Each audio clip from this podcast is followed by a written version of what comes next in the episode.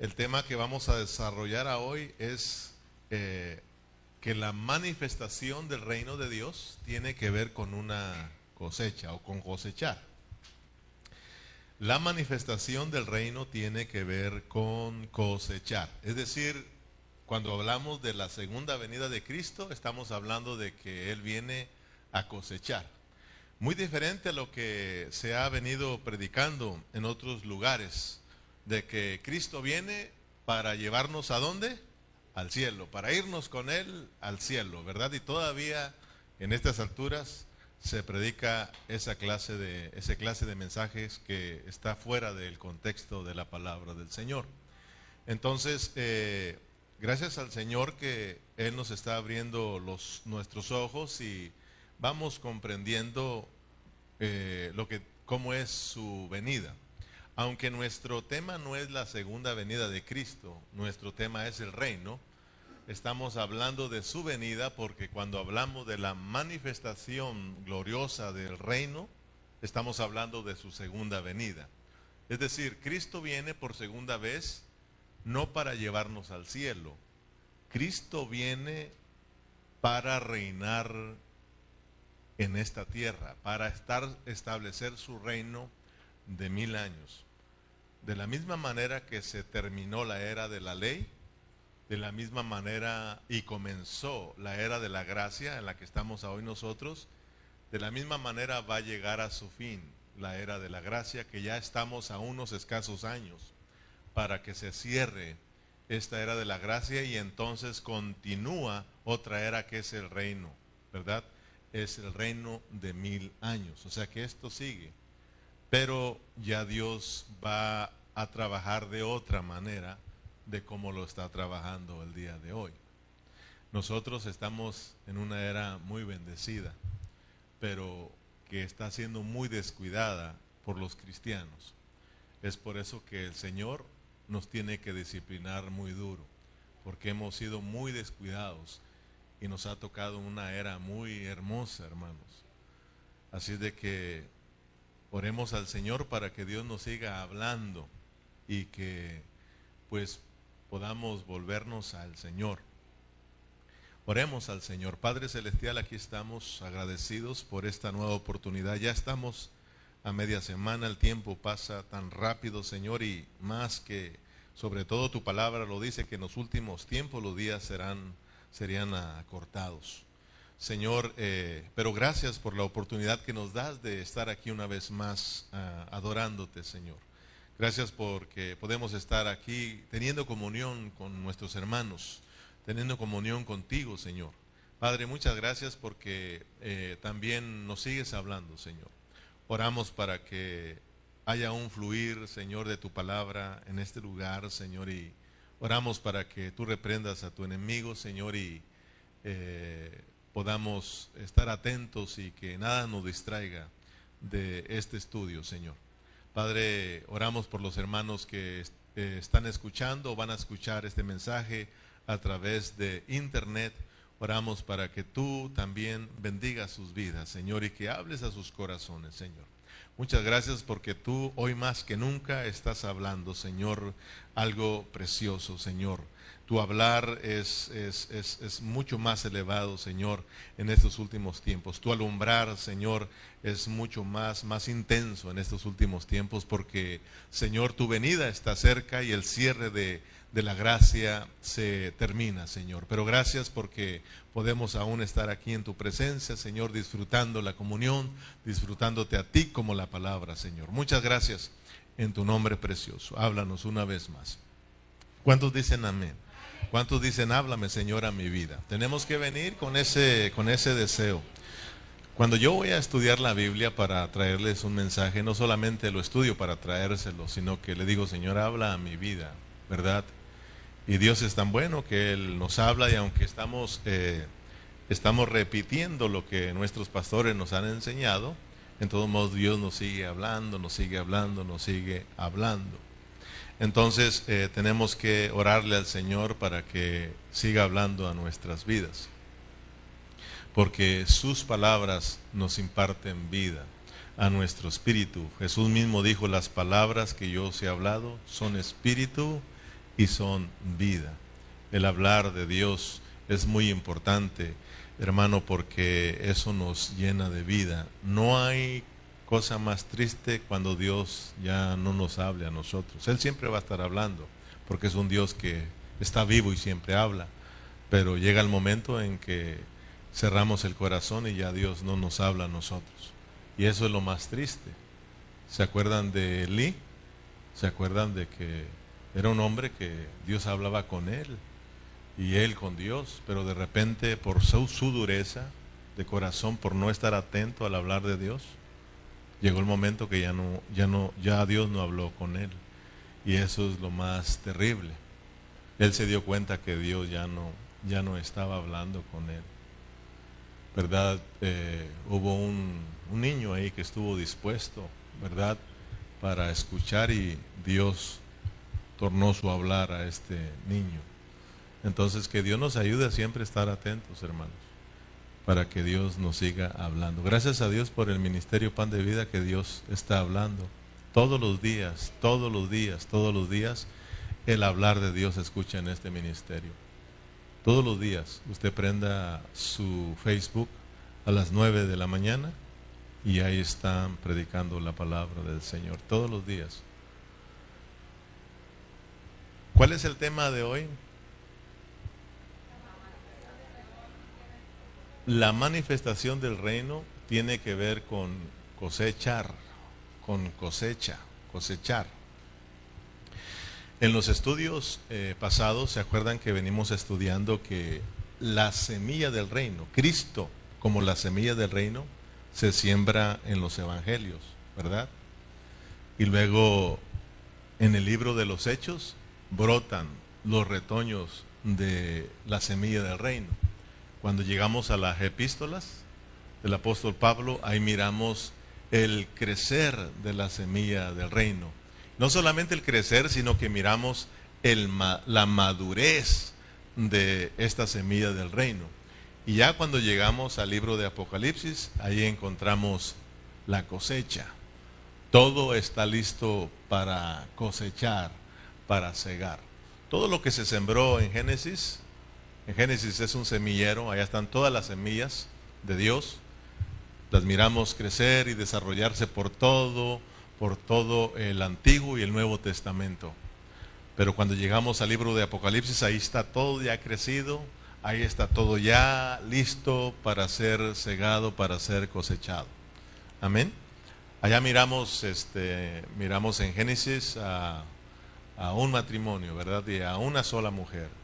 Pero ya cuando llegamos a Apocalipsis miramos a una iglesia gloriosa, a muchos santos, ¿verdad?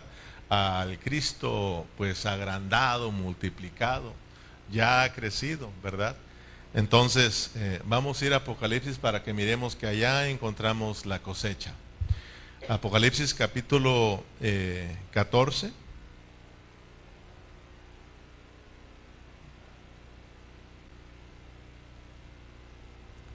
Lo tiene en Apocalipsis 14.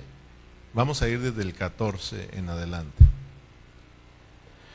Miré y aquí en una nube blanca y sobre la nube uno sentado semejante al Hijo del Hombre, que tenía en la cabeza una corona de oro y en la mano una hoz aguda. Y del templo salía otro ángel clamando a gran voz, el que estaba sentado sobre la nube, mete tu hoz y ciega, porque la hora de cegar ha llegado pues la mies de la tierra está madura. Y el que estaba sentado sobre la nube metió la hoz y la tierra y, metió la hoz en la tierra y la tierra fue cegada. Salió otro ángel del templo que está en el cielo, teniendo también una hoz aguda, y salió del altar otro ángel que tenía poder sobre el fuego, y llamó a gran voz aquel que tenía la hoz aguda, diciendo, mete tu hoz aguda y vendimia los racimos de la tierra, porque sus uvas están maduras. Y el ángel arrojó su hoz en la tierra y vendimió la viña de la tierra y echó, los, y echó las uvas en el gran lagar de la ira de Dios y fue, y fue pisado el lagar fuera de la ciudad y del, del lagar salió sangre hasta los frenos de los caballos por mil seiscientos estadios. Hasta ahí nada más. Bueno, aquí me fui adelante, ¿verdad? Eh, para mostrarles pues que Apocalipsis, eh, ahí tenemos eh, la siega, ahí tenemos la cosecha. Y aquí leí estos versos porque ya es la última cosecha, es la última cosecha, el último cosechar de Dios aquí sobre la tierra. Para eso entonces ya surgieron otras, otras dos cosechas anteriores, que son las que nos toca mirar. Aquí esta cosecha que acabo de leerles es la cosecha de los que no son hijos de Dios, de los que no tienen nada que ver con Dios. Con Dios. Al último también los, cosecha y los pisotea y acaba con ellos. Fíjese bien, esto está tremendo. Cuando yo, yo este, leía estos versículos ahí donde dice que las uvas ya están listas para ser cosechadas, pero dicen que estas uvas las pisotea. O sea, de que ahí Dios pudo mostrarme que no solamente hay trigo, hay, cizaña, sino que también hay uvas que son falsas. O sea, de que estas uvas son falsas. Por eso en Juan 15 el Señor dijo, yo soy la vid. Entonces quiere decir que si Él es la vid verdadera, hay una vid que no es verdadera. Hay una vid que produce uvas que no son verdaderas, que no son las uvas de Dios. Entonces Satanás es muy astuto. Él siempre va a la par de Dios trabajando con miras de estorbar lo que es verdadero. Entonces eh, Satanás sabía que Cristo venía como, como esa, esa vid verdadera. Entonces él también sembró su vid falsa para que produjera uvas falsas también, ¿verdad? Siempre aparentando aparentando a lo verdadero, pero con fin de, de meter engaño. El Señor Jesús viene por segunda vez y Satanás lo sabe, por lo tanto él se apresura también para pues venir a engañar al mundo entero. Entonces, eh, para eso va a usar al falso profeta y al anticristo para arrastrar al mundo entero y entre ellos a los cristianos para engañarlos. Por eso que Dios nos ayude a estar despiertos, por eso la Biblia habla de estar despiertos, por eso la Biblia habla de estar velando. Amén, entonces me fui hasta esta última parte para mostrarles que Apocalipsis está la cosecha. El Señor se sembró dentro de nosotros, se sembró en nuestro espíritu como el reino, como la semilla del reino, porque el reino está ahora en nosotros, ¿verdad? Entonces, Cristo entró dentro de nosotros, en nuestro espíritu, pero no entró para quedarse ahí, sino ya de acuerdo a los estudios que venimos mirando, este reino tiene que ir, que ir creciendo. Amén. Entonces, eh, Cristo quiere, quiere ir creciendo, ir, eh, ir, eh, ir este, expandiéndose en todo nuestro ser, hasta también venir a nuestras almas, como cantábamos aquí en el canto, ¿verdad? Que Él quiere eh, también salvar nuestras almas para que seamos transformados y hasta el punto de que estos cuerpos mortales puedan exhibir la vida de Cristo, puedan expresar la vida de Cristo. Por eso es de que cuando nosotros tenemos un fluir de la vida en nuestro interior, hay una, hay una salvación en nuestras almas, y cuando nuestras almas están siendo salvas, entonces al cuerpo no le queda otra más que someterse. Y es por eso que cantamos y adoramos y brincamos y le aplaudimos y gritamos al Señor. Pero cuando Dios no crece en nuestras almas, nuestras almas no reciben mucha vida, mucha transformación. Imagínense el cuerpo mortal, pues bien muerto, hermano. Ni se quiere mover, ni quiere hablar, ni quiere aplaudir, entonces es importante pues de que la vida de Dios crezca en nosotros. Amén. Para que andemos experimentando la resurrección en vida, para que andemos en resurrección, para que andemos en vida nueva. Si, experimentamos la resurrección, quiere decir que estos cuerpos tienen que estar avivados. Amén, para el Señor. En primera de Tesalonicenses nos dice que todo nuestro ser, en el 5.23 dice, y el mismo Dios de paz os santifique por completo y todo vuestro ser, espíritu, alma y cuerpo, sean guardados irreprensibles para la venida de nuestro Señor Jesucristo.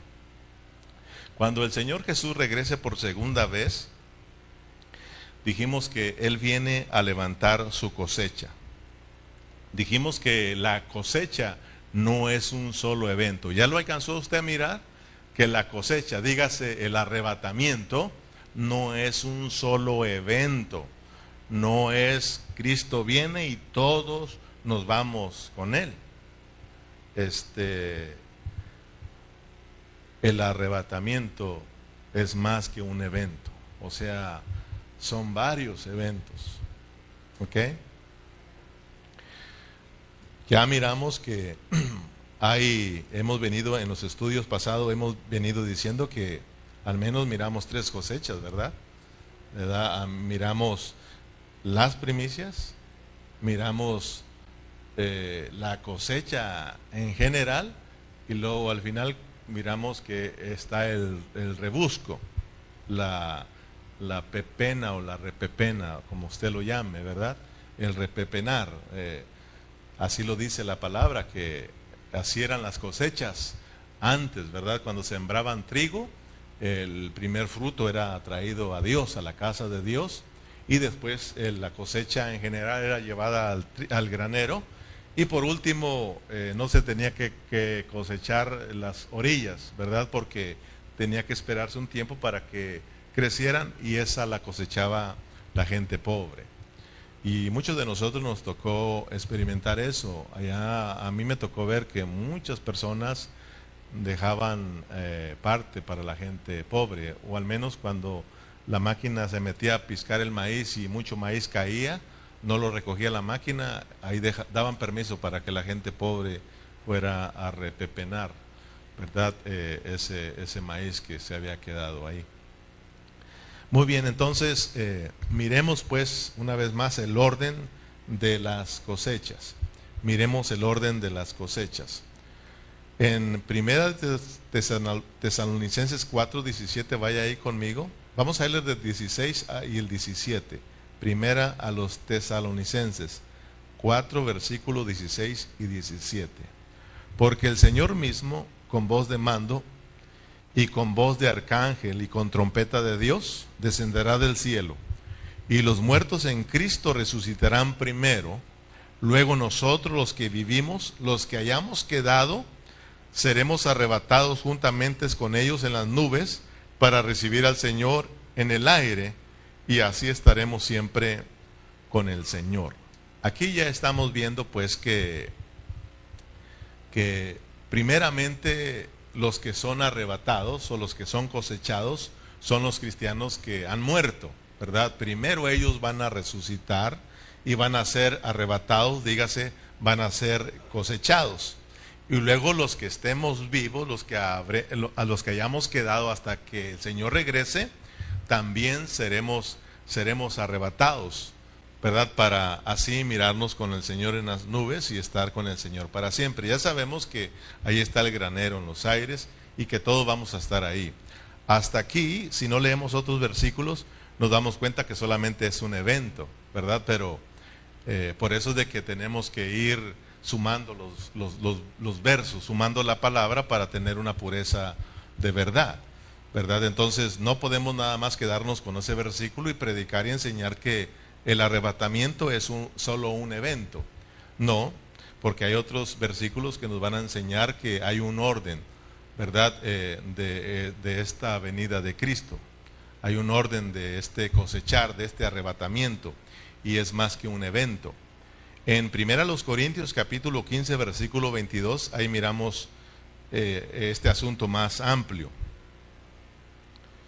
En Primera de Corintios capítulo 15, versículo 22 y 23 dice, porque así como en Adán todos mueren, también en Cristo todos serán vivificados, pero cada uno en su debido orden. ¿Se acuerda que este lo miramos porque dijimos que cuando Cristo venga, Él viene no solamente para llevarse a los cristianos y al cielo y ya estar allá, no, Él viene a poner orden porque hay mucho desorden hoy en día entre nosotros los cristianos. Uno de los desórdenes es de que la apariencia ha dañado mucho a la realidad del reino. ¿Verdad? la apariencia ha, este, ha causado daño a muchos cristianos. Y ahora tenemos cristianos que son cristianos eh, vencedores y tenemos por el otro lado cristianos que son cristianos derrotados, cristianos cuidadosos y cristianos que son muy descuidados. Entonces Dios viene a, a poner en orden todas las cosas. Entonces, aquí dice, porque así como en Adán todos mueren, también en Cristo todos serán vivificados, pero cada uno en su debido orden. Cristo, y luego dice las primicias, y luego los que son de Cristo en su venida. ¿Te das cuenta que ya no es un solo evento? O sea, de que al menos aquí miramos dos eventos, ¿verdad? O sea, de que aquí miramos dos cosechas. La cosecha de las primicias pues Cristo ya fue rescatado, perdón, ya fue, eh, ya fue levantado, ¿verdad? Cristo fue el primero en resucitar, pero después de él vienen las primicias y luego los que son de Cristo en su venida, es decir, la cosecha en general. Primero los primeros frutos. Las primicias son los primeros frutos. Las primicias son los cristianos que primeramente han crecido, han madurado. Estos son cosechados primero. ¿Por qué no son cosechados los demás? De acuerdo a lo que estudiamos en el mensaje pasado. ¿Por qué no son cosechados juntamente? Porque no, no es lógico. En la cosecha, eh, en el tiempo antiguo, no era de esta manera. Porque aún en este tiempo, cuando vamos a cosechar, eh, por ejemplo, vamos a cosechar, eh, ¿qué podemos decir? Lo que nos, Fresa, vamos a cosechar fresa. Yo, yo fui a cosechar fresa y no la cosechábamos toda, sino que solamente la que ya estaba madura, la que ya estaba lista para ser cosechada. La demás decían que tenemos que dejarla ahí para el segundo, para la el segundo corte, que es la segunda cosecha, y así la tercera cosecha, y ahora sí todo, ¿verdad? Pero primero lo, lo que está listo para la cosecha, la primer cosecha. Entonces, eh, lo mismo, el Señor no viene a, llevarse a todo mundo porque no todo mundo está listo, no todos los cristianos están, han madurado. Él viene primero a cosechar las primicias. Entonces, estos versos que leímos ahorita es para que veamos que no, es un, no solo es un evento eh, la, la venida de Cristo o el rapto, sino que es más que un evento primero primicias y luego después viene la cosecha en general. Y al final se dieron cuenta que leímos que al final también cosecha las uvas que no son verdaderas, pero para destruirlas, para acabar con ellas y así solo queda lo que es de Dios. Entonces, de la misma manera que Dios acaba con la cizaña, también acaba con las falsas uvas. Pero eso será otro, otro mensaje. En Apocalipsis 12, 1, vamos a ir ahí. apareció en el cielo una gran señal, una mujer vestida de sol, con la luna debajo de sus pies, y sobre su cabeza una corona de doce estrellas, y estando encinta clamaba con dolores de parto en la angustia del alumbramiento. También apareció otra señal en el cielo, y aquí una gran, un gran dragón escarlata que tenía siete cabezas y diez cuernos, y en su cabeza siete diademas y su cola arrastraba la tercera parte de las estrellas del cielo y la arrojó sobre la tierra y el dragón se paró frente a la mujer que estaba para dar a luz a fin de devorar a su hijo tan pronto como naciese. Y ella dio a luz un hijo varón que regirá con vara de hierro a todas las naciones y su hijo fue arrebatado para Dios y para su trono. Recordemos que Apocalipsis es un libro de señales. Es un libro de señales. Porque a veces se nos quebra la cabeza, no entendemos, y pero ¿cómo le hizo? ¿Cómo le va a hacer Dios? Es un libro de señales para que nosotros tengamos una amplia revelación y podamos captar lo que Dios nos quiere enseñar. Muchos creen que Apocalipsis es un libro que está sellado. No, Apocalipsis no ha estado sellado, él ha estado abierto, hermano. Pero nosotros tenemos que estar también abiertos, con un espíritu abierto, para poder mirar lo que Dios nos quiere enseñar. Por eso dice aquí, hermano, apareció en el cielo una gran señal. son señales para que nosotros captemos lo que Dios nos quiere enseñar. Entonces, en primer lugar, lo que podemos mirar es el arrebatamiento del hijo varón. Primeramente, estamos viendo el orden de, la venida de Cristo, eh, el orden de las cosechas. Entonces, en primer lugar, ¿qué es lo que va a cosechar el Señor? El hijo varón, ¿verdad? El hijo varón. Eh, dígase, es arrebatado. Cuando hablamos de cosechar, sabe que estamos hablando de un arrebatamiento. Pero miren que este hijo varón es cosechado o es arrebatado, pero es llevado a dónde? ¿A los aires? ¿Al, al granero? ¿A dónde es llevado este hijo varón? ¿Para dónde es arrebatado? Al trono. ¿Sí leyó conmigo? En el versículo 5 ya Dios a luz a un hijo varón que regirá con vara de hierro a todas las naciones y su hijo, este hijo varón, fue arrebatado para Dios y para su trono. Recuerde que estuvimos mirando en el estudio pasado que hay tres lugares solamente. Tenemos el campo que está aquí en el mundo, ¿verdad? El campo donde está la, la mies del Señor. Aquí estamos en el mundo, ¿verdad? Aquí está el trigo en el mundo. Tenemos en segundo lugar la casa del Padre, que está en el tercer cielo, en su trono, allá está, allá está Dios, ¿verdad? Y en tercer lugar tenemos el granero que está en los aires. Hay tres cosas, la casa del Padre, tenemos en los aires el granero y aquí abajo el campo, donde está sembrado el trigo, ¿verdad? Entonces, mire bien, cuando, lo primero que es cosechado son los, es el hijo varón, ¿verdad? Pero este es arrebatado para Dios y para su trono.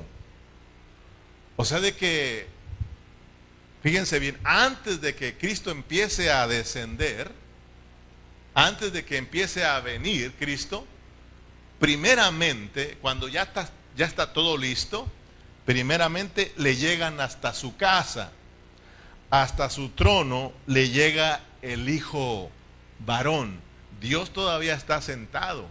Pero quiero que miremos que en cuanto aparecen el Hijo varón y le llega al trono, entonces el Señor Jesús se pone en pie.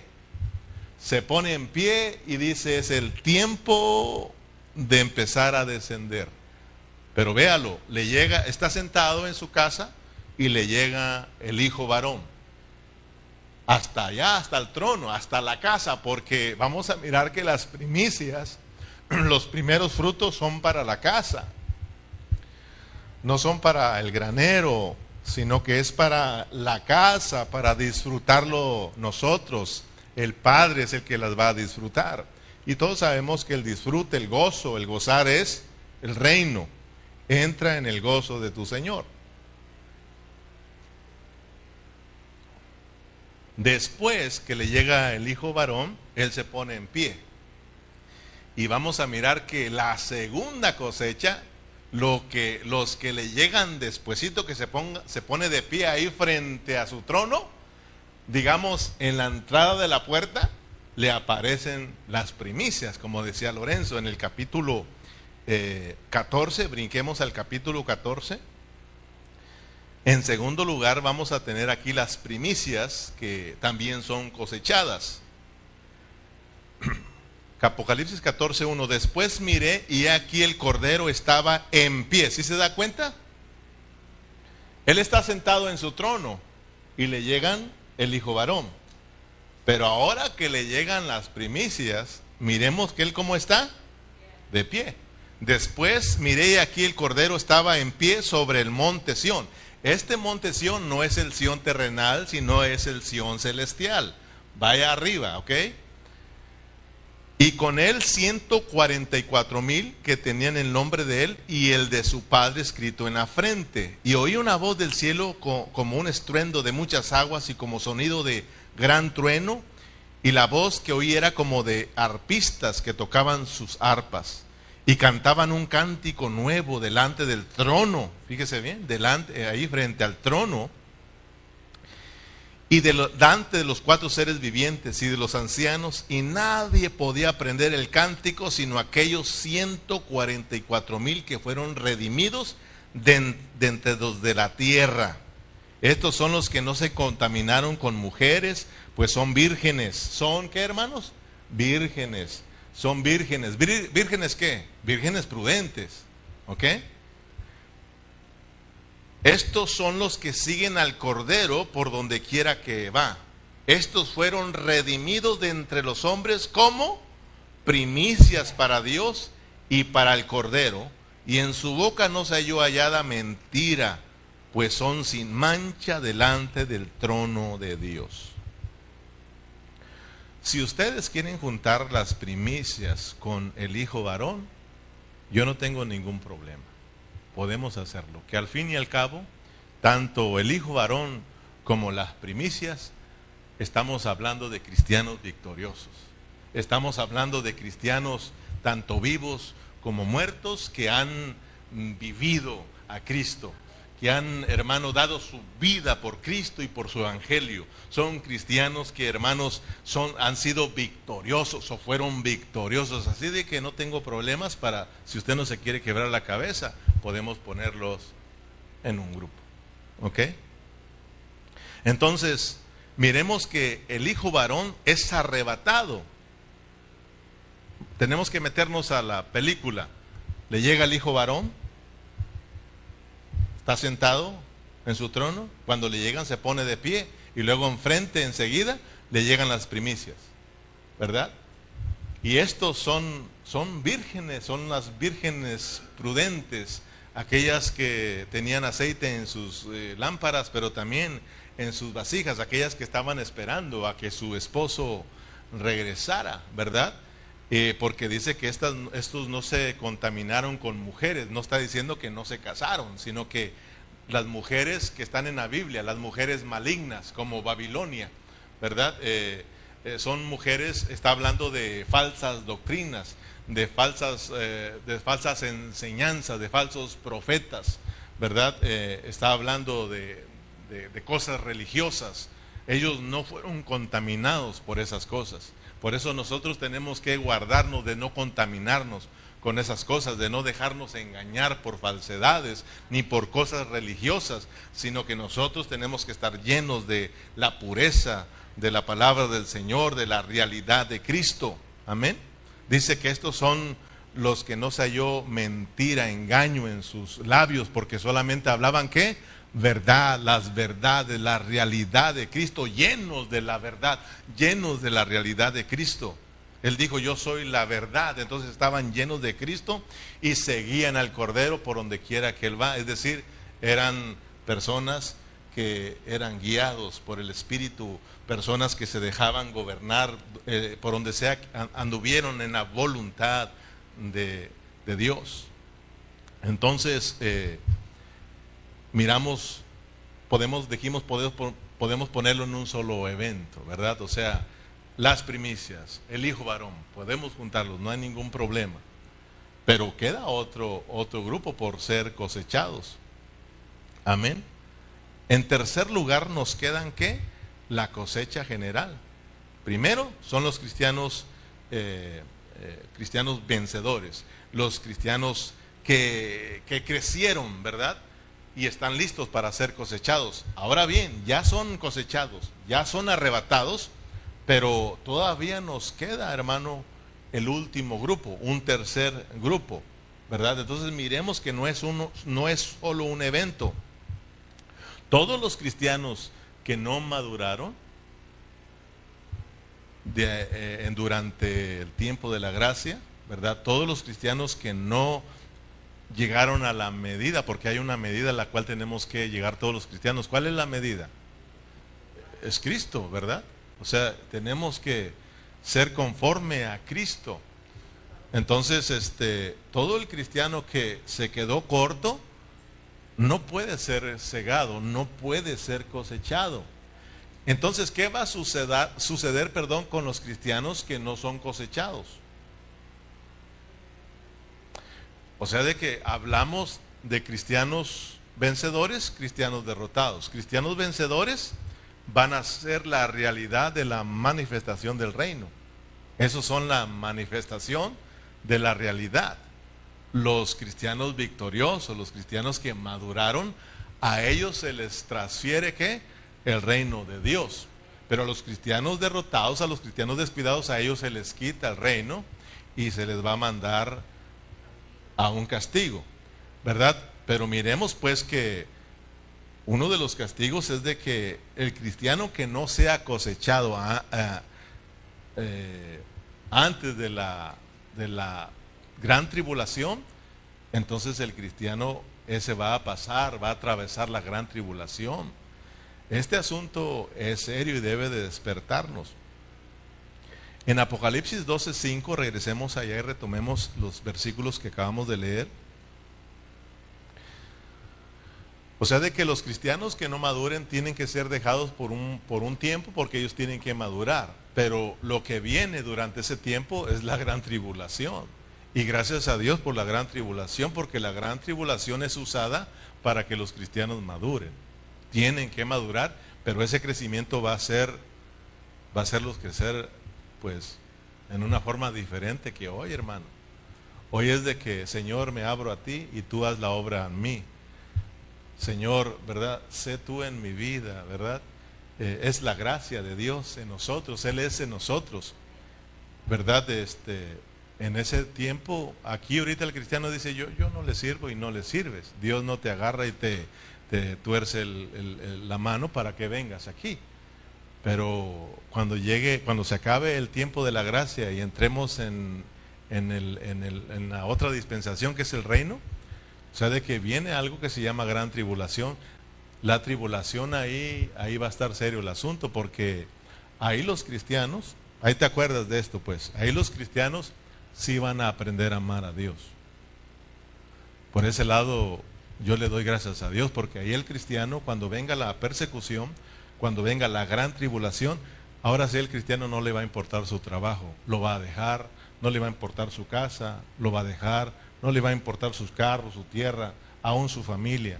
Él tiene que huir porque sabe que llegó la hora y sabe que tiene que amar a Dios y sabe que tiene que dejarlo todo por Cristo. Aún él sabrá que tiene que estar dispuesto a que lo maten por causa de Cristo.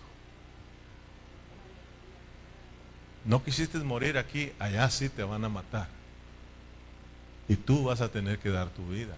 Por eso eso no es, eso no es una cosa liviana. Si aquí nada más que tú experimentes la muerte de Cristo, ya me morí, ¿verdad? Es de que tú dices, ya estoy muerto, Señor, tú en mí. Se nos hace difícil allá. Allá esto va a ser serio, hermano. En Apocalipsis 12:5 dice, y ella dio a luz un hijo varón que regirá con vara de hierro a todas las naciones, y su hijo fue arrebatado para Dios y para su trono.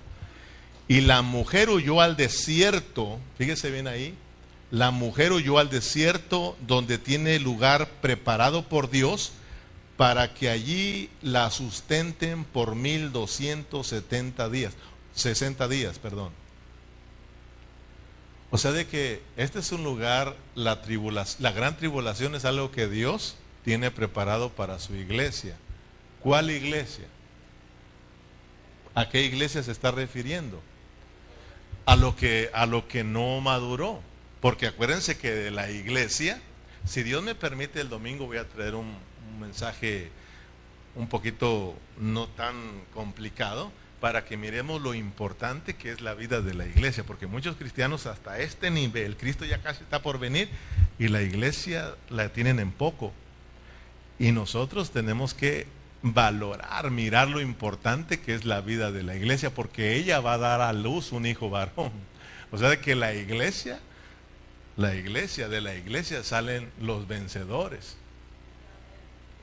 a pesar de cómo está viviendo la iglesia, a pesar de cómo, hermano, está el cristianismo hoy en día, Dios, gloria a Dios por la vida de la iglesia, porque ella, hermano, va a dar a luz. Dentro de ella salen los victoriosos, los vencedores. Dentro de la iglesia sale esa parte positiva, esa parte, hermano, fuerte de la iglesia que Dios va a usar para establecer su reino, hermano. Así de que yo le doy gracias a Dios por la iglesia, aunque esté dormida. Le doy gracias a Dios porque ahí Dios está preparando a nosotros los vencedores, a nosotros las primicias, para estar listos para la segunda venida de Cristo. Es, dice que Dios le tiene preparado un desierto. O sea, de que un desierto no es fácil, hermano. Le van a quitar el agua. O sea, de que si tú estudias cómo es que hacen cómo hacer crecer el trigo, cuando al final no quiere crecer, simplemente ya no le echan agua para que de una vez madure y eche el grano que tiene que, que madurar. Hay otros que no, hay, que echarle agua, pero ahí lo, secan, hermano. Por ejemplo, a mí, a mí mis patrones me dicen, calle, necesito que el huevo esté más pesado. Nos están pidiendo más huevo más grande. Así de que tú sabes lo que haces. Calle, necesitamos el huevo más pequeño. Y yo ya sé cómo hacerlo. Pues Dios también sabe cómo hacer crecer a sus hijos. Y en ese tiempo de la gran tribulación te van a hacer crecer pronto.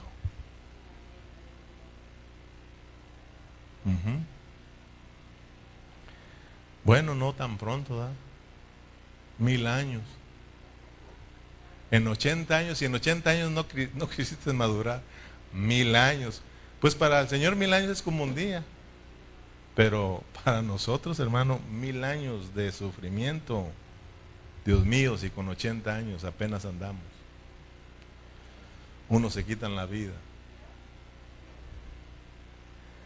¿Quién es esta mujer de la que está hablando aquí?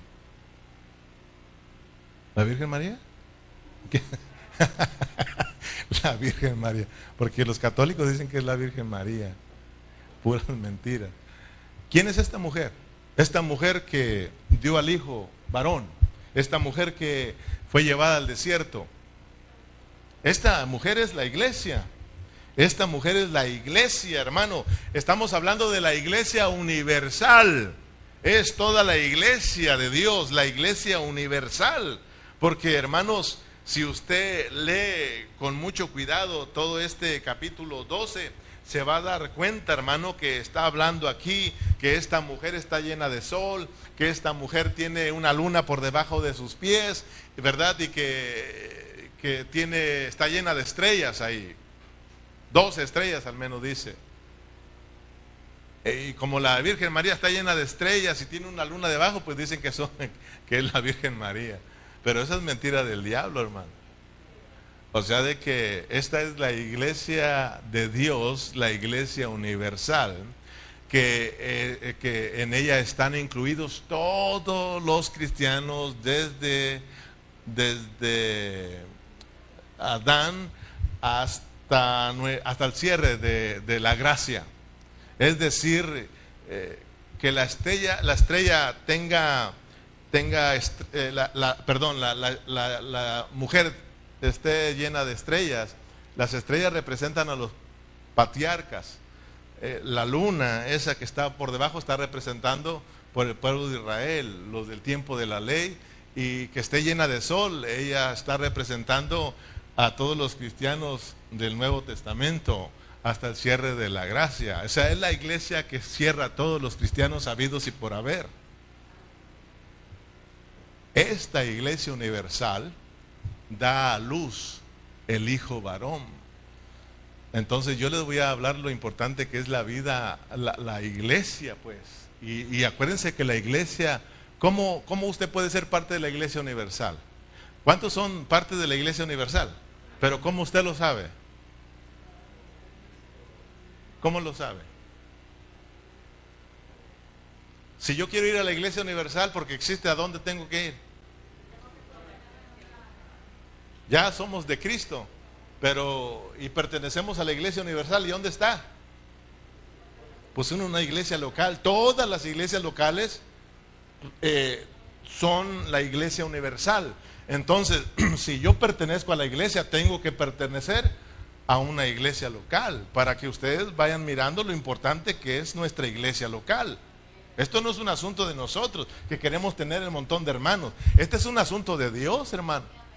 Dios nos salvó para reunirnos. Así de que allá le vamos a dar cuentas a Dios si no, si no, si no aprovechamos nuestras reuniones. Esto es un asunto de Dios. Entonces, dice que Dios da a luz al hijo varón y esta mujer es llevada a dónde? Al desierto, ¿verdad? No, son, no, va a ser un tiempo muy agradable, pero Dios la va a cuidar. Y Él la, la va a sustentar, dice ahí, ¿por cuánto tiempo? Porque tiene que quedar un tiempo para que madure. Esta está hablando de los cristianos que están vivos, ¿verdad? Ellos dice que van a estar ahí por tres, eh, por 1260 años, que, que es igual a tres años y medio, que es el tiempo que dura la gran tribulación.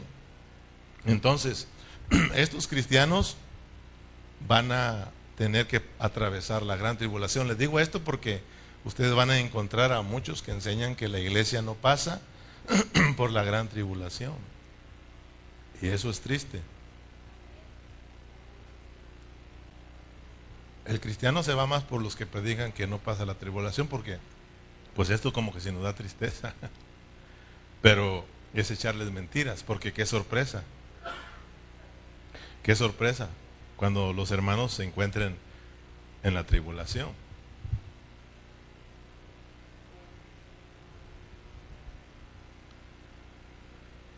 Entonces, después, un poquito, porque ustedes saben que durante la gran tribulación muchos cristianos mueren por causa de Cristo. Mueren y dice que ellos reinan. Porque Dios tiene una oportunidad ahí también. Y la oportunidad es que te maten. Y te van a matar. Muchos ya sabemos que van a cruzar toda la gran tribulación y es el rebusco. Imagínense lo tremendo que son esos. vayamos a 14, 14, Apocalipsis 14, 14. Miré aquí una nube blanca y sobre una nube uno sentado semejante al Hijo del Hombre. Son los versículos con que iniciamos.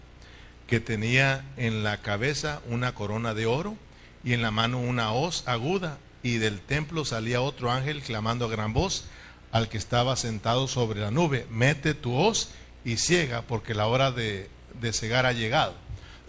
Miremos pues que ya, ya aquí, hermanos, es después de que termina la gran tribulación. Estoy leyendo estos para que miremos que hay cristianos que van a ser arrebatados antes de la gran tribulación, cristianos al terminar, casi al estar terminando la gran tribulación, y miramos que el rebusco hasta el final de la gran tribulación, cuando termine la gran tribulación y ya la cosecha de las uvas falsas. Pero eso ya es otro asunto, les decía.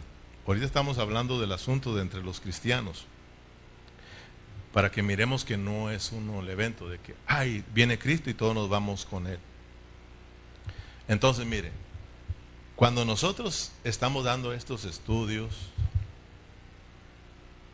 de ser vencedores, de ser primicias, de lo que es ser un vencedor. A veces nosotros se nos hace complicado este asunto. Y a veces estos mensajes en vez de animarnos desaniman. Y uno dice, no, pues está duro el asunto. Pues entonces, porque cuando yo digo, hermano, usted es de los grupos, usted del grupo de los cuidados o de los cuidados, uno se queda, analizando tu vida y dices, no, pues de descuidado hasta pasado mañana. Entonces no la voy a armar. ¿Usted de los vencedores o los derrotados? Si nos examinamos nosotros y uno examina su vida y dice, no, pues de los derrotados no la voy a armar. Y nos pasa lo que a los discípulos. Entonces, ¿quién va a ser salvo? Porque eso le pasó, ¿se acuerdan? ¿Se acuerdan que eh, cuando el Señor en, el, en Mateo 19 cuando él está tratando al joven rico, ¿se acuerdan? ¿Cuál fue la respuesta de los discípulos? Cuando escucharon que les dijo, difícilmente es entrar a un rico en el reino de los cielos. Y ellos estaban ahí. Fíjese cómo les dice en el 19-23, rápidamente el tiempo se nos acaba. Entonces Jesús dijo a sus discípulos, de cierto digo que difícilmente entrará a un rico en el reino de los cielos. Otra vez os digo que es más fácil pasar un camello por el ojo de una aguja que entrar un rico en el reino de Dios. Fíjese bien. Imagínense los discípulos, es más fácil meter un camello en el hoyo de una aguja que un rico entre en el reino de Dios. Y los discípulos lo miraron y fíjese lo que dijeron. Mirando Jesús y sus discípulos, versículo 25, oyendo esto, se asombraron en gran manera diciendo, ¿quién pues podrá ser salvo? Y esta, ¿quién pues podrá ser salvo? Es la salvación para el reino, ¿ok? No es la salvación para la eternidad, porque ya son salvos ellos. Está aquí, está hablando del reino. Mateo está hablando de qué? Del reino. No se pierdan eso, Mateo, del, del porque muchos se, se, pierden aquí diciendo de la vida eterna. No, esa vida eterna es para el reino. Hay una vida eterna para la eternidad, que es en nuestro espíritu, pero hay una vida eterna que es para el reino, que es en la parte alma. Entonces, aquí dice entonces, ¿quién podrá ser salvo? O sea, de que quién entonces va a poder lograr reinar viendo la condición. Entonces, cuando nosotros nos miramos nuestra propia, propia condición, ah, también decimos, pues está duro la cosa. Pero ese es, es eso es el, el diablo, ¿ok? Porque esto a mí me anima, hermano. No, no me desanima. Lo que Dios quiere es animarnos y motivarnos. Cuando Él habla de su segunda venida y todas estas cosas, ¿a poco no dice animaos con estas palabras? Porque Él quiere que nos animemos, no nos desanimemos. ¿Cuál es el problema? El problema es que se nos olvida dónde estamos parados. Entonces lo que hacemos nosotros nos miramos hacia nosotros mismos con nuestros propios ojos. Y luego volteamos allá arriba y se nos hace bien lejos. Alcanzar el reino, alcanzar las cosas de Dios, porque miramos de aquí hacia arriba y eso así no se hace. Los cristianos no podemos mirar de aquí hacia arriba, tampoco podemos orar de aquí hacia arriba. Nuestras oraciones deben de ser de arriba para abajo. El orden de nuestras oraciones es de arriba para abajo, porque el que ora, ¿quién es? No somos nosotros. El que intercede por nosotros es Cristo. Dice que allá tenemos en su trono, Él intercede por nosotros. Él ora y acá abajo oramos. O sea que la oración empieza de arriba para abajo y luego regresa hacia arriba. Pero para eso, hermano, ya hicimos guerra con el enemigo. El problema es de que cuando queremos orar de aquí para arriba, nos sube porque ahí tenemos un ejército de, enemigos en los cielos, eh, en los aires, perdón, y entonces, ¿cuándo vamos a llegarle? Ah, por ejemplo, si nosotros nos queremos actuar de aquí hacia arriba, hermano, te das cuenta que el diablo está sobre nosotros. Pero si tú te pones donde verdaderamente debes de estar, ¿dónde estamos nosotros? Nosotros estamos en los cielos. Cuando yo miro de arriba hacia abajo, me doy cuenta que el diablo está por debajo de mis pies. Me doy cuenta entonces que yo estoy en lo celestial. Me doy cuenta que entonces sí lo puedo lograr, pero no es un asunto mío. Este es un asunto de Cristo, de Dios en nosotros, hermano. No mires tu propia condición con tus propios ojos. Mejor miremos nuestra condición y volteemos al Señor y digámosle, Señor, yo no puedo. Este asunto para mí es imposible. El mismo Señor dijo, lo que para los hombres es imposible, para Dios es posible. Se lo dijo a ellos. Porque para nosotros se nos hace imposible reinar. Para nosotros mirando nuestra condición de gente fallona, hermano, para nosotros es difícil. Pero para Dios no es difícil porque todo lo podemos en Cristo que nos fortalece. Pero tenemos que mirar que estamos en Cristo, que estamos en el verdadero, estamos en el victorioso, hermano. Entonces yo me levanto cuando me doy cuenta que Satanás está por debajo de mis pies y que estoy del lado del victorioso, entonces eso me hace levantar. Entonces me hace confiar no en mí, sino en Dios. Entonces le doy la oportunidad, le digo, Señor, yo no puedo, pero tú en mí sí, perdóname.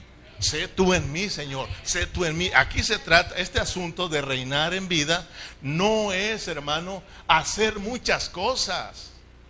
El asunto es de que nosotros queremos hacer muchas cosas para ganarnos el reino y nos queremos poner al lado de Pablo y por eso nos queremos desaparecer. No, a Pablo lo pusieron en esa situación y Pablo fue fiel en lo que le pusieron a hacer.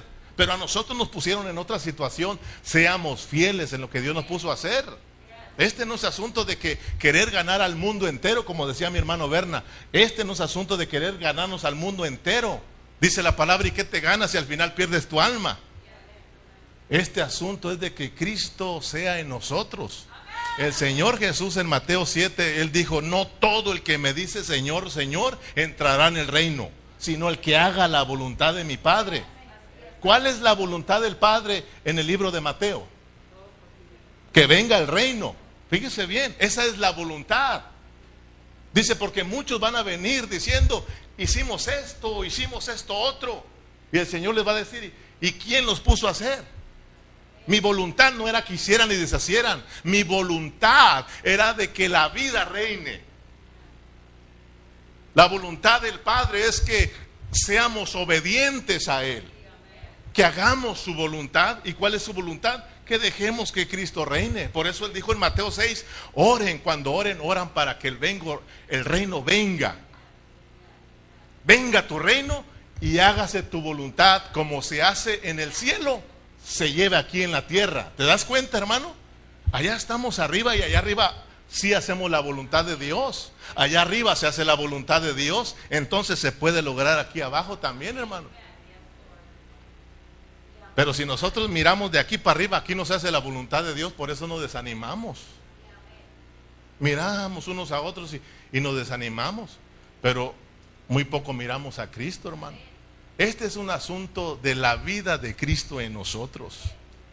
Si Cristo, hermano, está creciendo en nosotros y estamos disfrutando la vida de Cristo, entonces en lo que tú hagas va a ser Cristo y eso es lo que le va a agradar al Padre. No importa que hagas cosas pequeñas, pero si tú eres fiel en eso pequeño, dice la palabra que en lo mucho te pondrá.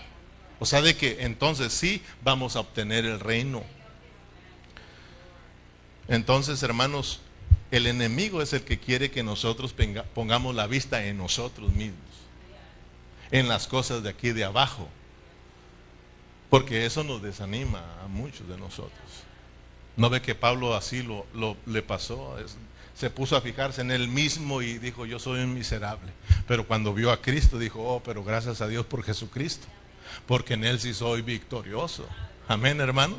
Porque Cristo en nosotros es la esperanza de gloria. Cristo, Cristo, Cristo, Cristo en nosotros es nuestra única esperanza. No lo que nosotros hagamos y logremos, lo que Cristo logre en nosotros. Por eso, hermano, cuando venga el diablo y te diga, mira cómo andas, qué vencedor eres, mira lo que hiciste, qué victorioso eres, eres un fracasado. Nosotros, hermano, tenemos que que ser como aquel pastor. Estaba predicando y el enemigo ahí sentado. Y diciendo, no, hombre, estás predicando y mira, le gritaste a la esposa, echaste mentiras en tu trabajo, le hizo una lista, se la presentó y él dijo, sí, pero se te olvida que la sangre de Cristo me limpia todas esas cosas. Si me arrepiento, Él me perdona. Se te ha olvidado ese versículo, que si confesamos nuestros pecados, Él es fiel y justo para limpiarnos de toda maldad. Entonces nosotros tenemos que sacarle Romanos 8:23 cuando te diga, mira, no la vas a armar tú, tú eres un fracasado, eres un perdedor. ¿Cuál vencedor? Entonces nosotros tenemos que decirle, porque dice, ¿quién acusará a los escogidos de Dios? Romanos 8:33. ¿Quién nos va a acusar? Nadie te puede acusar, hermano porque Dios es el que justifica. ¿Quién es el que condenará? Cristo es el que murió, más aún el que también resucitó y al que además está a la diestra de Dios, al que también intercede por todos nosotros. ¿Quién nos separará del amor de Cristo? Tribulación, angustia o persecución o hambre de desnudez o peligro o espada, como está escrito, por causa de ti somos muertos todo el tiempo, somos contados como ovejas de matadero. Antes en todas estas cosas somos más que vencedores por medio de aquel que nos amó, por la cual estoy seguro de que ni la muerte, ni la vida, ni ángeles, ni principado, ni potestad, ni, ni, ni lo presente, ni lo porvenir, ni lo alto, ni lo profundo, ni ninguna otra cosa creada nos podrá separar del amor de Dios que es en Cristo Jesús, Señor nuestro. Y entonces mira, huye de ti, hermano, porque esto es de Cristo. Esto es de nosotros. Sí, yo soy un fracasado, pero Cristo es un vencedor. Y Cristo en mí la esperanza de gloria, hermano. Siete veces cae el justo y las siete veces la levanta. ¿Por qué tenemos que desanimarnos, hermano? Tenemos que animarnos y decirnos unos, estamos a tiempo, hermano, de levantarnos y echarle ganas y crecer y madurar. Porque yo anhelo ser, como decía la hermana Yanit, yo quiero ser de las primicias. Pero tenemos que dejar que Cristo crezca en nosotros. Amén, hermanos. Entonces, la mayoría, para terminar, la mayoría de cristianos está esperando que el Señor regrese. ¿A poco no están esperando que el Señor regrese? Están anhelando que el Señor venga, pero hay un asunto muy importante. Se nos olvida que primero Cristo debe de venir en nosotros. A veces estamos anhelando su venida y preocupados por conocer cada detalle y se nos olvida lo importante, que primero Cristo tiene que venir en nosotros. ¿Sabes una cosa? La venida, la segunda venida de Cristo es solo la manifestación de su segunda venida en nosotros. O sea, de que tenemos que experimentar ya su venida, no esperar eso, eso es manifestación. Cristo, desde que Cristo, hermano, de desde que Cristo vino a nosotros como el Espíritu Santo, Él ya está viniendo en nosotros. Él ya está viniendo en nosotros, pero Él quiere venir no solamente a nuestro espíritu, sino que quiere venir a nuestras almas y salvar todo nuestro ser, espíritu, alma y cuerpo. Entonces, lo principal aquí es de estar preocupados de que Él venga a hoy en nosotros. Por eso hemos venido estudiando que la venida de Cristo está en, en, por y con. La venida de Cristo es en, por y con. Primero tiene que venir en, en, en nosotros, en ti. Tiene que venir en nosotros. Y tenemos que orar, Señor, venga, venga tu reino. Reina en mí, gobierna mi vida, Señor. Sálvame, amén. Primero tiene que venir en ti. Y si viene en ti, entonces viene por ti. ¿Verdad? Y si viene por ti, viene con nosotros. En, por y con. Al final viene con sus vencedores para reinar. Primero, entonces, ¿qué es? En, que venga en nosotros. Si Cristo no está viniendo en nosotros, aunque lo estés esperando, no serás cosechado. Pero si Cristo está viniendo en ti, tú estás creciendo, por lo tanto estás listo para la primer cosecha, para la cosecha de los vencedores, para la cosecha de las primicias. Entonces, tenemos nosotros que buscar al Señor. ¿Cómo podemos buscar al Señor hoy en día? ¿Cómo lo podemos buscar? Ora al Señor, hermano. Ora al Señor. Tenemos que amar la oración. La oración es algo que se ha descuidado tanto en los cristianos, hermano. La mayoría de aquí de todos nosotros no están orando, hermano. No están orando. ¿Y sabes por qué te lo digo? Porque hay una manifestación de cuando nosotros somos de oración. Se manifiesta reuniéndonos a la oración. Entonces, eh, estamos muy descuidados, pero sí podemos buscar al Señor en oración, oración, oración. ¿Cómo podemos buscarlo al Señor en su palabra? Muy descuidados en su palabra, Nos conformamos con lo que aquí solamente nos hablan, pero realmente lo que tenemos que ir a hacer, ir a, hacer a casa es escudriñar bien esto para que Dios nos pueda abrir el entendimiento. Pero tan pronto nos salemos se nos olvida. Muy pocos estamos prestando atención a lo que Dios nos está hablando y estamos metidos en su palabra. Muchos de nosotros alzamos la Biblia hoy y no la volvemos a agarrar hasta la próxima reunión. Si usted viene en la próxima reunión, gloria a Dios, porque nomás pasaron dos, tres días, pero si tú faltas, toda una semana te la avientas sin leer tu Biblia.